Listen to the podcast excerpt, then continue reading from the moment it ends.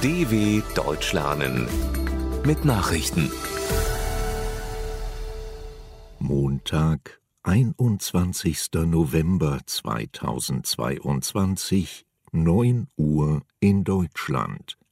Explosionen am Kernkraftwerk Saporischia.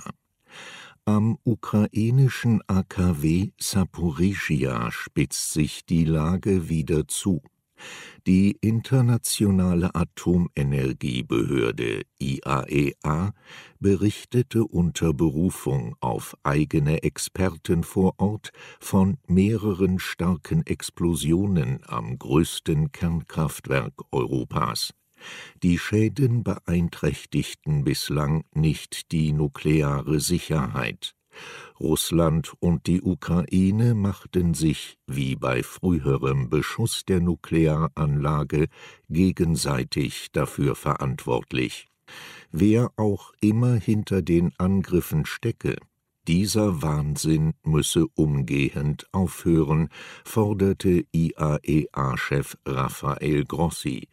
Er sprach von einem Spiel mit dem Feuer weiter schwere Kämpfe im Osten der Ukraine.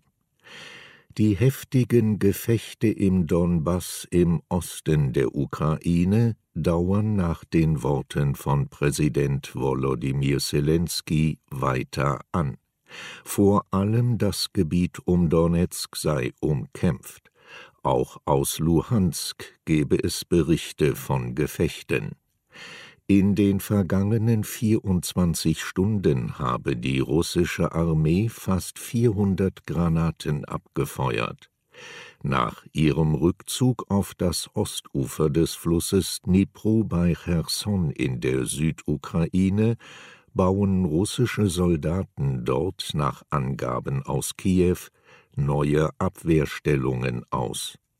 Gleichzeitig seien sie etwa im Bezirk Kachowka vermehrt dazu übergegangen, der Zivilbevölkerung Autos, Motorräder und sogar Fahrräder zu stehlen.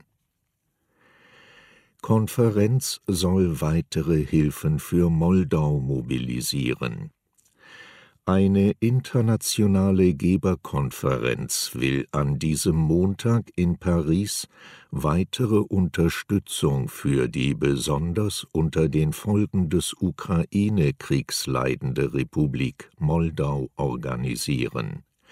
Bundesaußenministerin Annalena Baerbock kündigte vor ihrem Abflug nach Frankreich weitere Hilfen für den Nachbarstaat der Ukraine an, nannte aber keine Summen.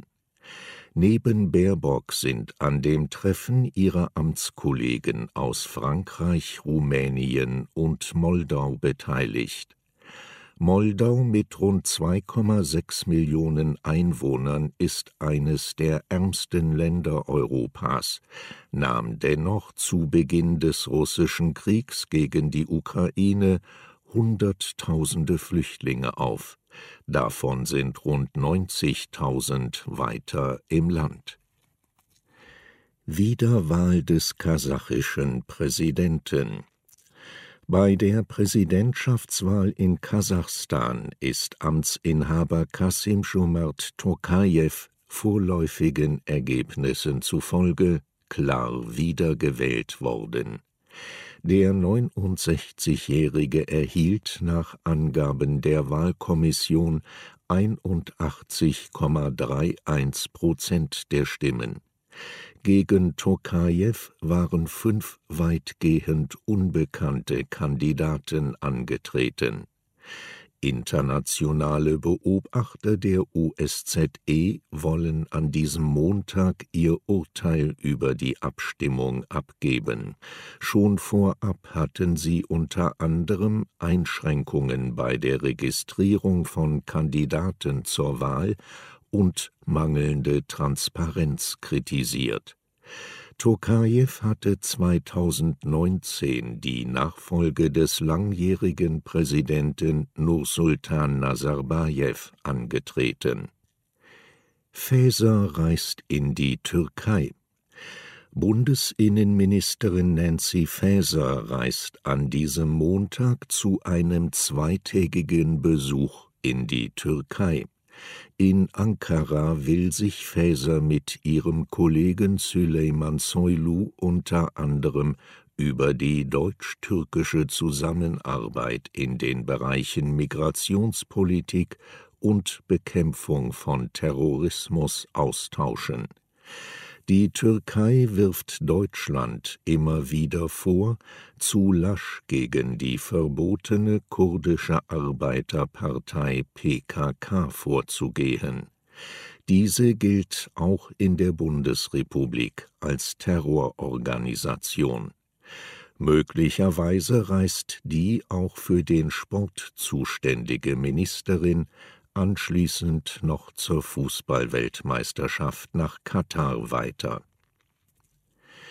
G7-Staaten verurteilen Nordkoreas Raketentest. Die G7-Außenminister und der EU-Außenbeauftragte haben in einer gemeinsamen Erklärung den jüngsten Start einer nordkoreanischen Interkontinentalrakete verurteilt. Es handele sich um einen weiteren eklatanten Verstoß gegen die Resolutionen des UN-Sicherheitsrats.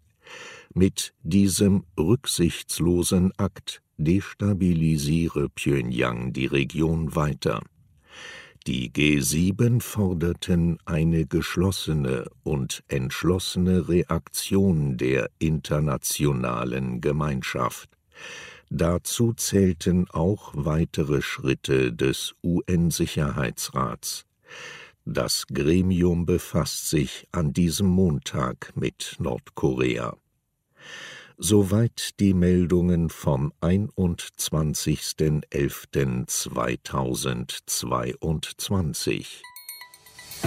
dw.com/langsame Nachrichten